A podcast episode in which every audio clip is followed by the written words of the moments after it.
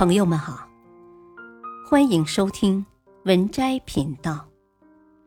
本期分享的文章是：最有水平的工作方式。去年，复旦网红教授梁永安在网上开了一门课，叫《工作之苦》。在课前的一次直播中，网友们纷纷朝他倒起了苦水。有人抱怨工作杂事太多，有人吐槽人际关系太难处理，有人发愁自己勤勤恳恳十多年仍然一无所成。梁教授最后总结道：“今天的工作之苦，早已不是身体的苦，而是我们在精神上的苍茫。”仔细想想，的确如此。很多时候，并非工作本身让人疲惫，而是一些无关紧要的小事消耗了太多心力。如果说工作是一场修行，那我们要修的不过是断舍离三字。无用的情绪当断。网上看过一个很有意思的词，叫做情绪成本。说的是，你每陷入情绪一分钟，就会损失一分钟去解决问题。工作中最沉重的隐藏成本就是情绪成本。碰到难搞的任务，焦虑的好几夜没睡好，连续一周都效率低到不行。被老板批评了三分钟，结果一下午都闷闷不乐。无心推进手头上的工作，遇到混日子的同事，开始怀疑起自己认真工作的意义。这世上没有一份工作不辛苦，没有一处人事不复杂。真正阻碍我们把事情做好的，不是能力，而是自己的心境。真正内心强大的人，早就戒掉了情绪，收起了委屈。某知名主持人，大四那年在电视台实习时，每天忙得昏天黑地，既要负责剪辑配音，还要被领导安排到处打杂。但当时的制片主任以他还是学生的借口，只给他一半的劳务费。凭什么自己辛辛苦苦干的活更多，最后反倒被区别对待呢？他心里特别不爽，特别难过，但最后他还是选择了把委屈咽进心里。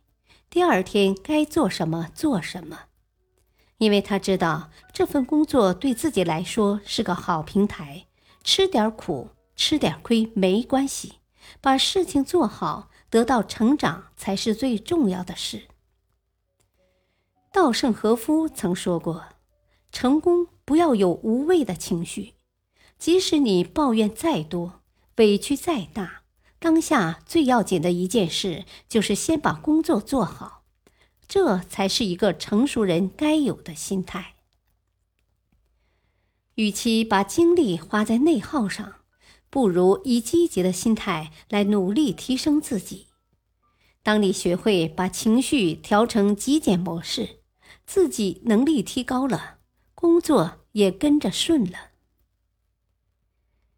低质量的忙碌当舍。有人问撰稿人易小昭：“为什么我整天忙得脚不沾地，却没有丝毫的进步和成就感？”他答道：“因为你总是在瞎忙，不分大事小事，什么都忙。人的精力是有限的。”找不到自己该聚焦的点，就注定会陷入低质量的忙碌。股神巴菲特曾经为自己的私人飞行员弗林特做过人生的规划。巴菲特让弗林特在一张纸上写下他的前二十五个目标，然后让弗林特选出前五个必须要完成的。最后，巴菲特告诉弗林特。以后要不惜一切代价，避免在剩余的二十个目标上投入精力，要把全部的精力都放在前五个必须要完成的目标上。法国作家拉罗什夫科也说过：“整天只知道为琐碎的小事忙碌的人，必然成不了大器。有选择的专注，远比瞎忙要重要的多。”村上春树每天早上四点起床写作，一写就是四五个小时。这段时间里，他除了集中精力写稿，不见任何人，不处理任何事。扎克伯格每天早上都会问自己一个问题：我现在做的是我所能做的最重要的事吗？如果答案是肯定的。他才会感觉自己的时间没有浪费。工作需要努力，也需要巧力，永远不要用战术上的勤奋掩盖战略上的懒惰。就像导演樊小纯讲的：“人不需要活太多样子，你认真做好一件事，会解释所有事。任何时候，专注百分之二十的要事。”避免百分之八十的琐事。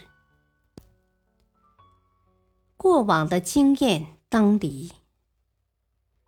看过一个感慨很深的故事：一头驴背着盐过桥，脚一滑掉进了河里，盐遇水很快就化了，他顿时感觉背上轻松了不少。驴高兴坏了，以为获得了减轻负重的好方法。后来有次，他又背了几袋棉花过河，干脆直接就跳进了水里。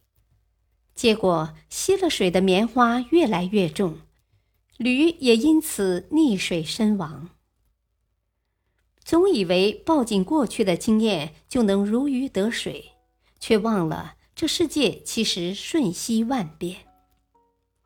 你发现没有？很多人工作上之所以一直没什么成长，就是陷入了这种驴子背盐式的思维误区。通用公司董事长杰克韦尔奇在商界驰骋多年，屡次缔造商业奇迹。曾有人提议他将管理经验总结成书，他却幽默一笑：“那我得去垃圾桶里翻一翻了。”工作数十年来，杰克从不做经验流荡，甚至要求公司定期清理内部文件。在他看来，过往的经验只会成为束缚，他更希望员工能具体问题具体分析。也正是得益于他这种经验归零的思维，通用才躲过了创办以来的最大危机。一九八一年。杰克刚接手通用时，当时的制造业利润已经日益下降。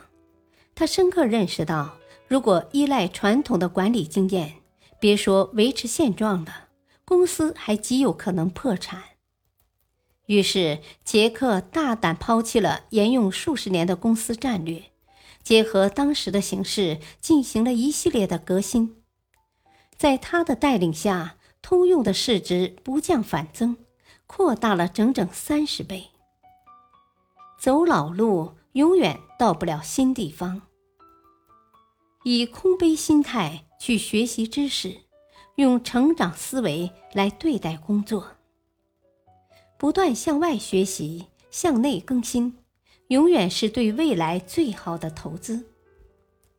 之前读麦肯锡极简工作法则，其中有一点让我受益颇深。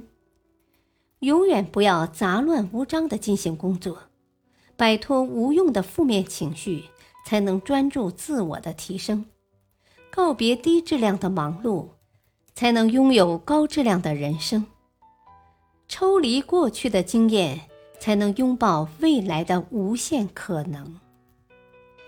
工作这场修行，愿你收拾好心情，调整好心态，轻装上阵。本篇文章选自微信公众号“洞见”，感谢收听，再会。